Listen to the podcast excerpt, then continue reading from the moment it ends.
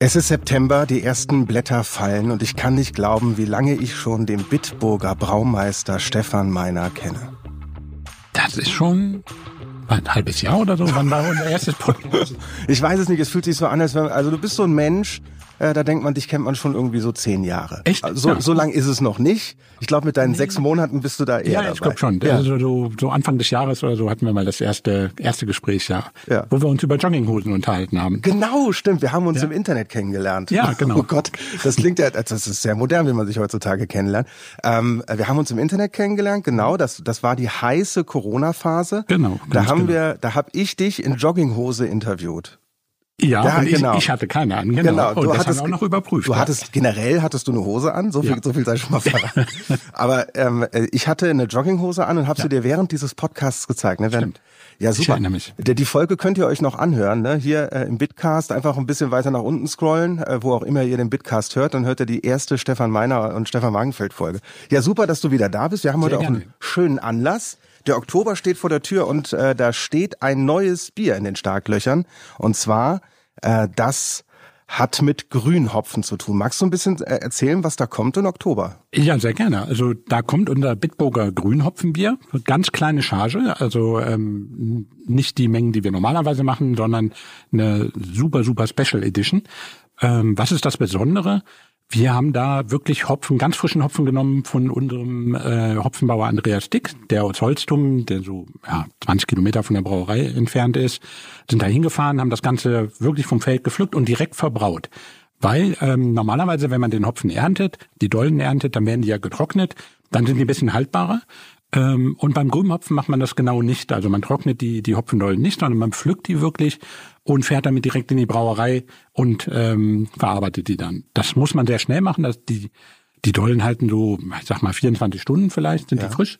Äh, und danach kann man damit nichts mehr anfangen. Also es ist ein gutes Timing, was man da haben muss. Ähm, vom, von der Ernte bis zum Einbrauen. Es heißt ja Grünhopfen, also das soll auch so ein bisschen signalisieren, äh, frisch vom Feld ab in die Flasche. Ja, ganz genau. ja. Grünhopfen oder Green Hop oder die Amis sagen auch Wet Hop, also noch feucht, nicht getrocknet.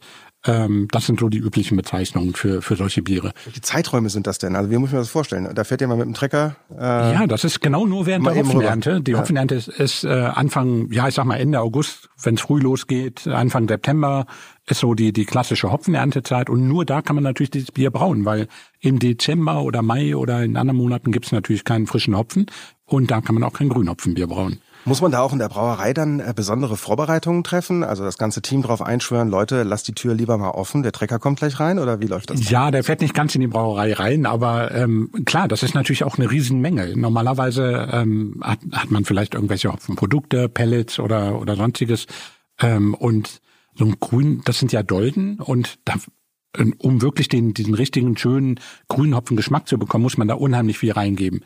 Ähm, deswegen haben wir auch nur eine kleine Menge gebraut. Ähm, ja, und das ist natürlich auch eine logistische Herausforderung, diese, diese Hopfenmenge überhaupt in die Brauerei zu bekommen. Alles Handarbeit, äh, da ist nichts automatisiert, die dann da reinschaufeln in, den, in die Würzepfanne.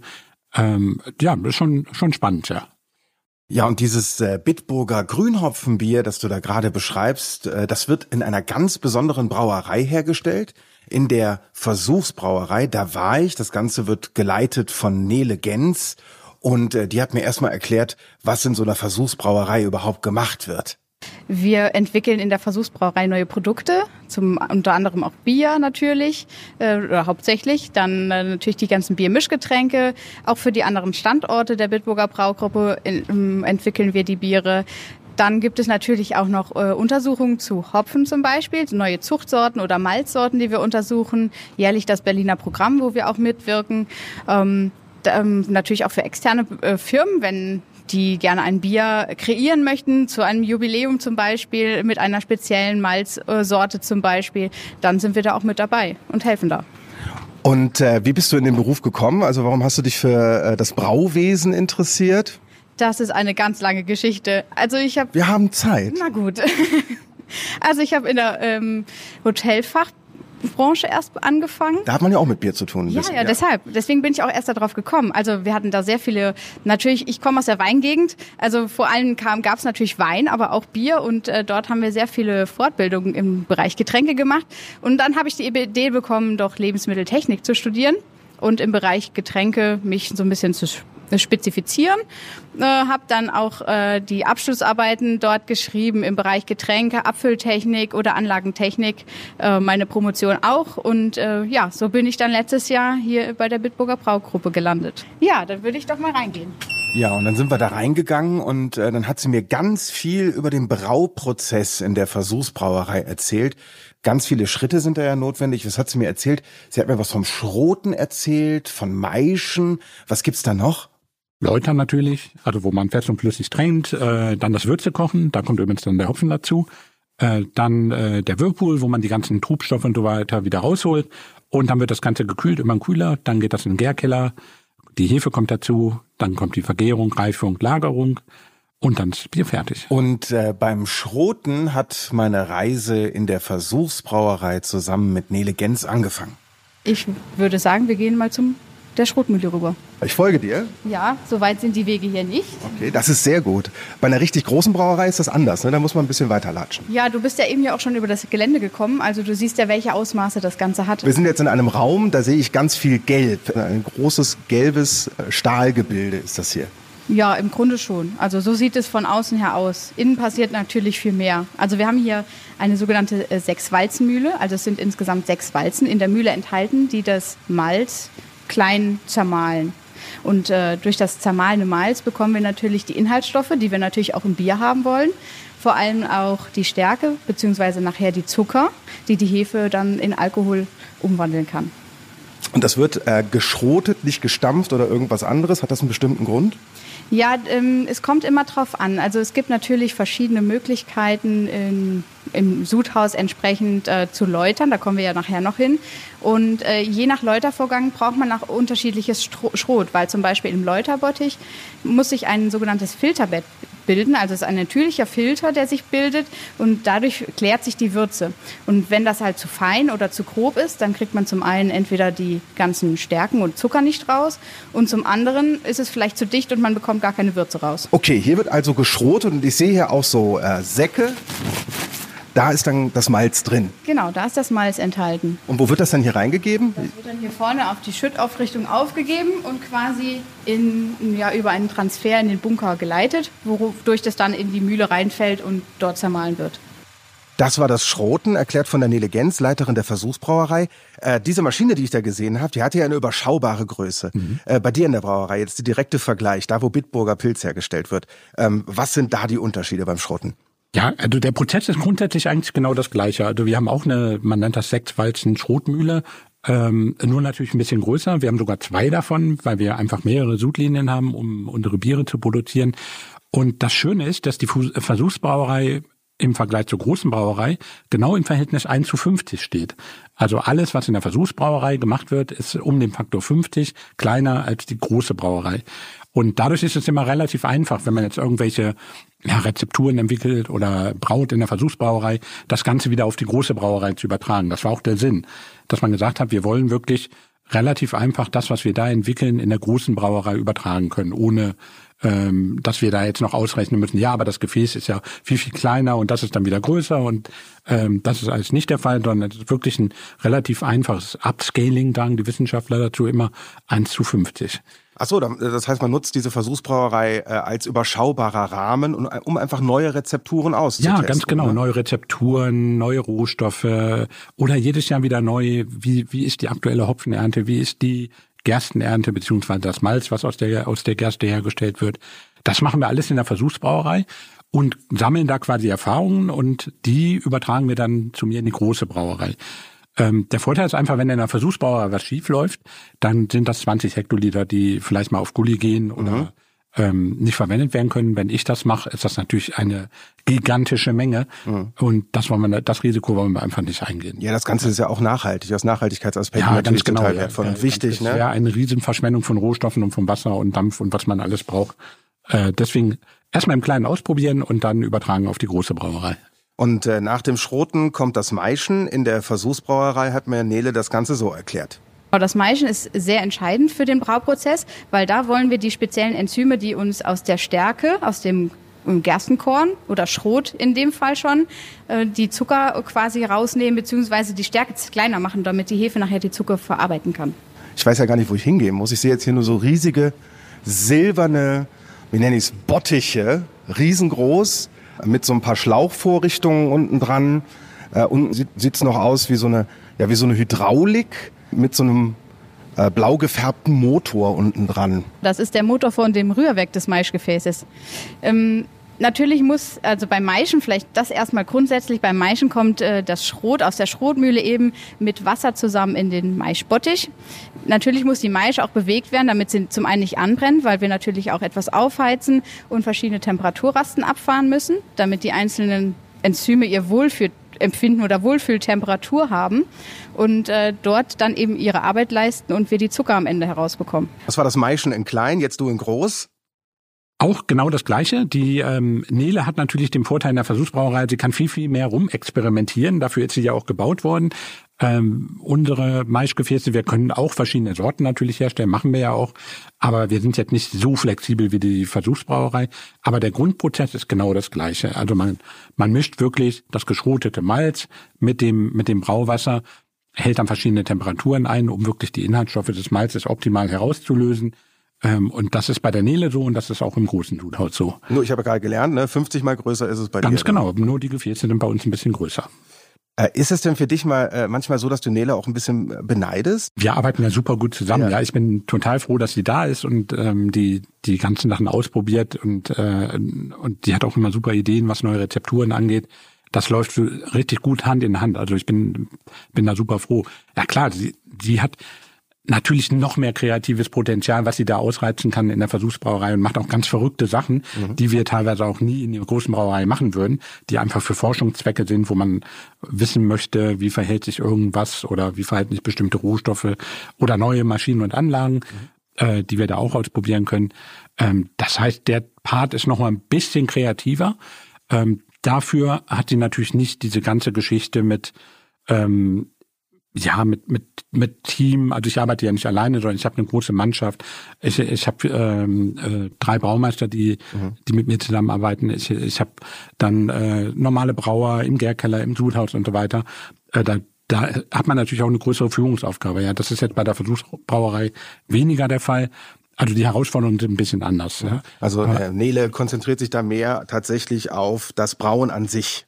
Ja, genau. Wir brauchen ja, ja auch, aber äh, die, die macht wirklich dann mehr so Forschung, also mhm, Forschung, ja. Produktentwicklung, äh, Technologie, ähm, während wir natürlich sehr auch darauf bedacht sind, unsere Prozesse standardisiert ablaufen zu lassen, möglichst wenig Schwände haben, im, im Rahmen der Nachhaltigkeit möglichst wenig Verbräuche.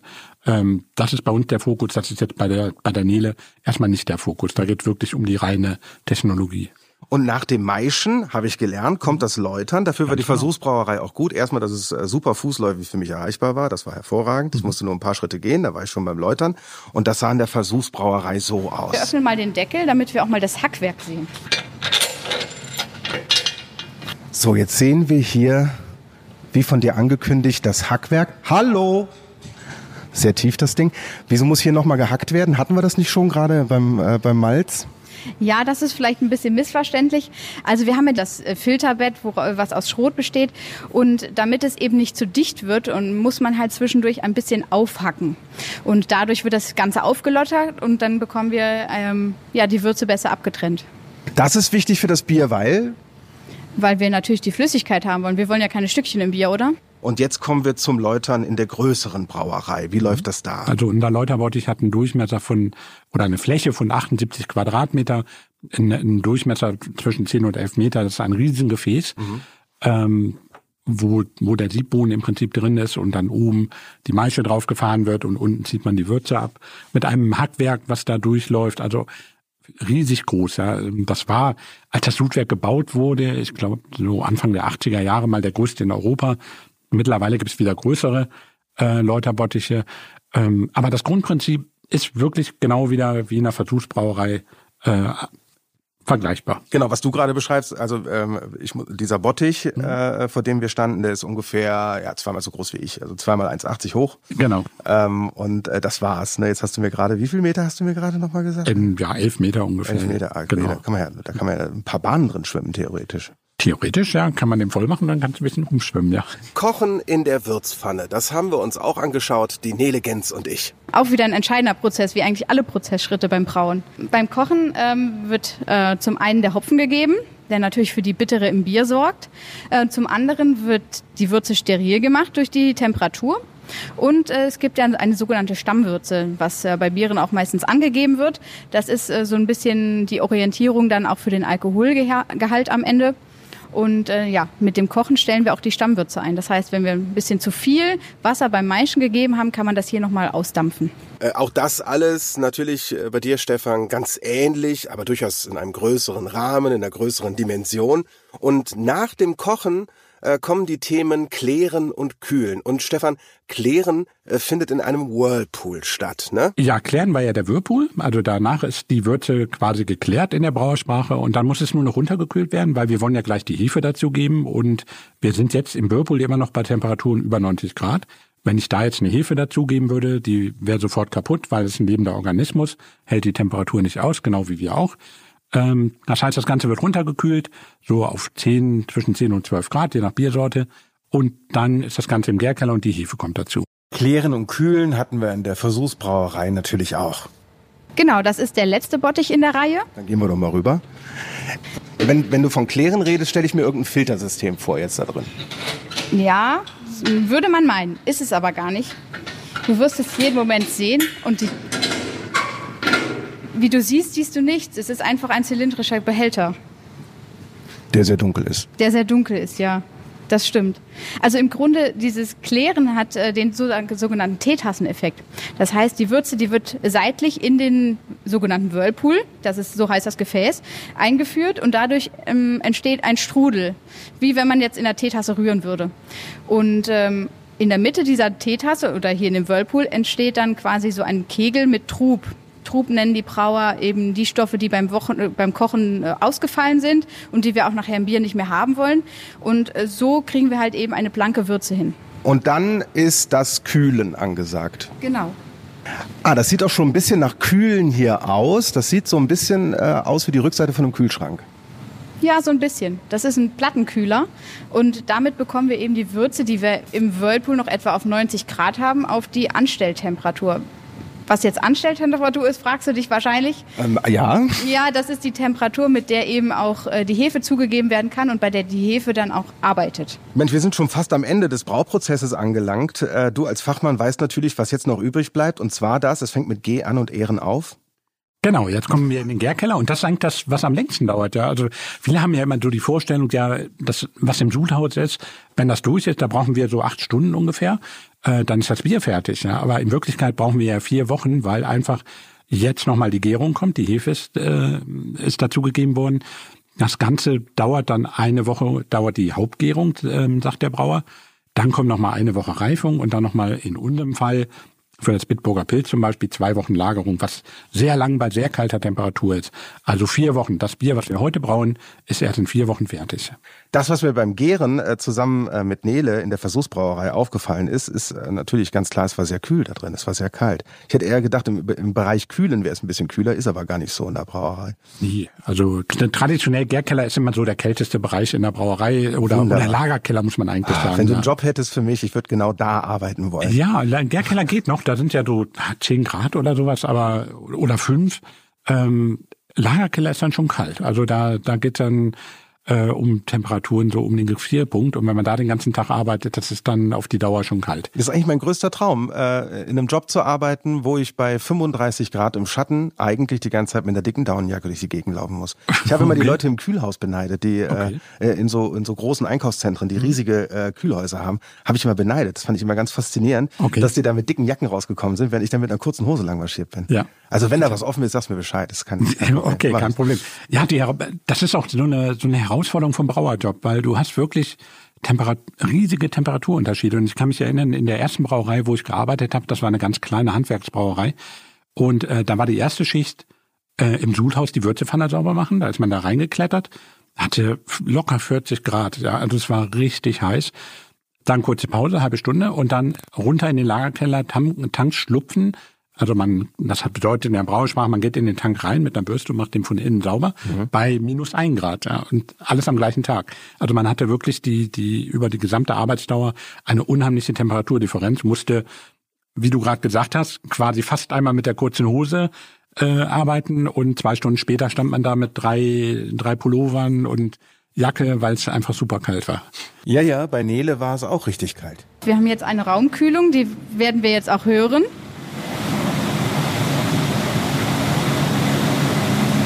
Super, hier ist, hier ist angenehm. Ja, hier ist es schön kühl, das stimmt.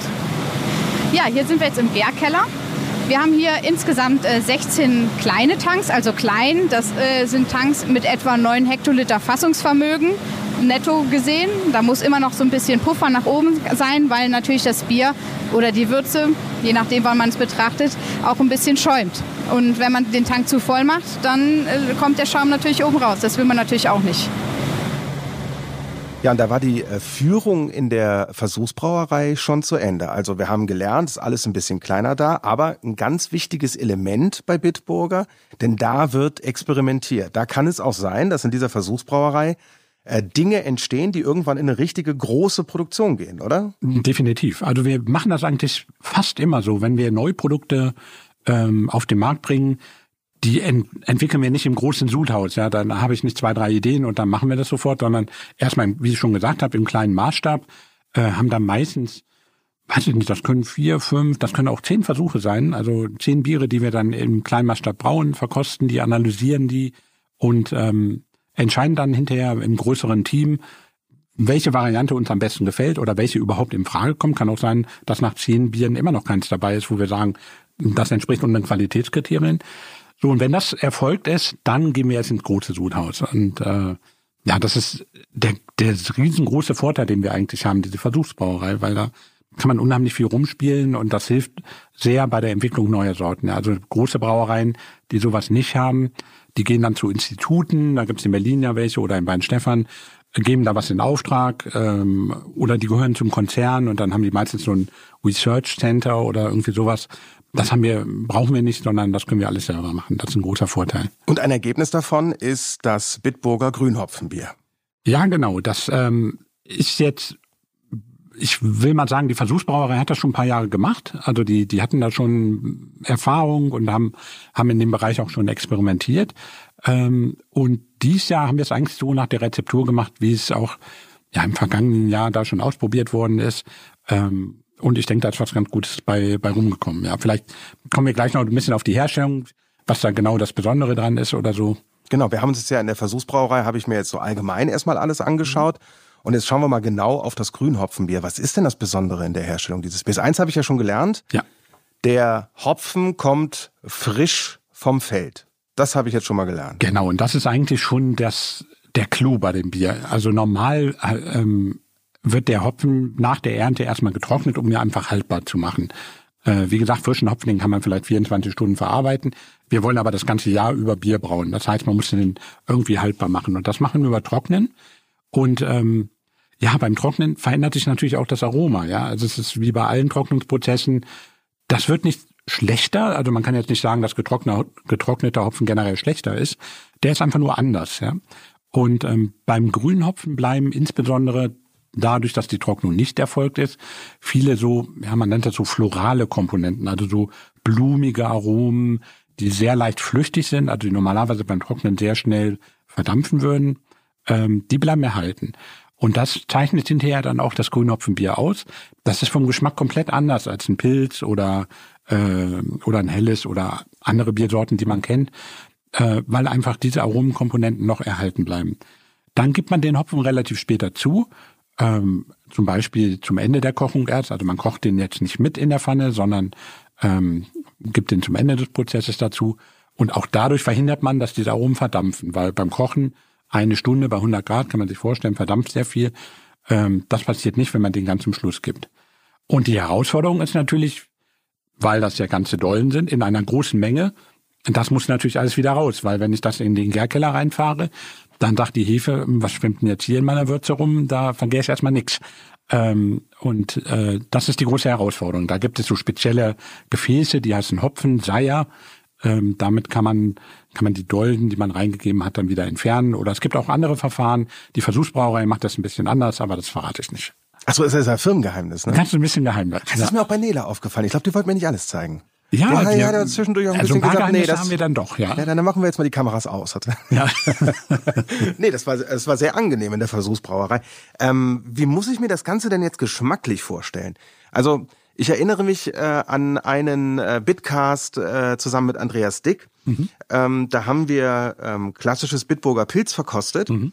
Und dann hat er eine Dolde rausgenommen, Ja. Mhm. Hopfen und frisch da reingebröselt. Das habe ich dann mal getrunken und ich habe dann so ein, ja, so ein frische Gefühl. So ein, so ein, Ja. so ein, so ein, es schmeckte so ein bisschen, es hat mich ein bisschen an Wiese erinnert, ne? aber, aber nicht allzu streng. Mhm. Ja. Und äh, muss ich mir dieses Grünhopfenbier genau so vorstellen? Genau, das geht genau so in die Richtung, weil Ja. du kriegst, wenn, wenn du eine Dolde da reinmachst, dann kriegst du natürlich die, die, die Hopfenöle, heißt es in der Fachsprache, die gehen natürlich sehr, sehr schnell über in das, wenn Andreas hat ins Bier reingegeben, Ja. also ähm, die Nele macht ja in die Würze rein, ähm, die gehen dann da über und das schmeckt man natürlich. Und das sind genau diese floralen, blumigen, wie du gesagt hast, äh, an Wiese. Mhm. Das kommt dann ganz, ganz verstärkt durch, ja.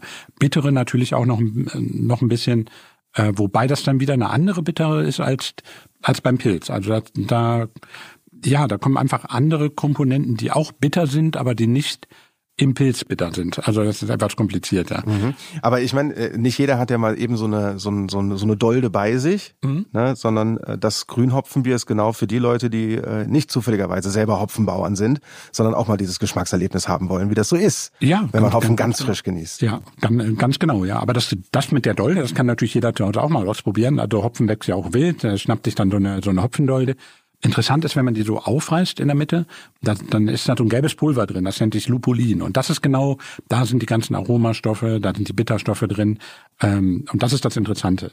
Auch wenn man dran riecht, also man, man kriegt direkt das Aroma. Also nicht an der zu Dolde riechen, sondern die einfach so mal aufreißen und dann da reinriechen. Das Grünhopfenbier gibt's ja in einer limitierten Auflage. Ne? Das ist eine ganz äh, exklusive ähm, äh, Geschichte bei Bitburger. Ist es denn denkbar, äh, dass dieses Bier irgendwann auch mal durch deine Brauerei läuft oder möchte man das so exklusiv halten? Mm, Ich glaube, selbst wenn man es wollte, wäre das schwierig, weil ähm, erstmal habe ich nicht die Gefäße, um, um diese Hopfendollen wieder rauszubekommen. Gut, das, das könnte man sich ja bauen, aber man muss, man muss sich die Menge einfach vorstellen. ne? Also ich müsste dann LKW-weise Hopfen da reinfahren in, äh, in, die, in die Brauerei und in die Würzepfanne, irgendwie reindosieren, per Hand reinschaufeln und auch wieder rauskriegen. Und das wären von den Dimensionen, das ist einfach viel, viel zu groß. Und falls euch der Bitburger Brauprozess nicht nur in diesem Bitcast interessiert, sondern auch visuell, schaut mal auf dem Bitburger YouTube-Kanal vorbei. Da findet ihr nämlich ein ganz spannendes Video zu dem Thema. Und äh, wenn ihr schon mal im Internet seid und ihr Ideen für den Bitcast habt, dann schaut auf jeden Fall bei Facebook, bei Instagram von Bitburger vorbei oder wendet euch äh, über den Bitburger Live-Chat an uns. Auch da könnt ihr uns äh, schöne Nachrichten schreiben und mit uns in Kontakt treten und auch vielleicht interessierte Nachfragen stellen.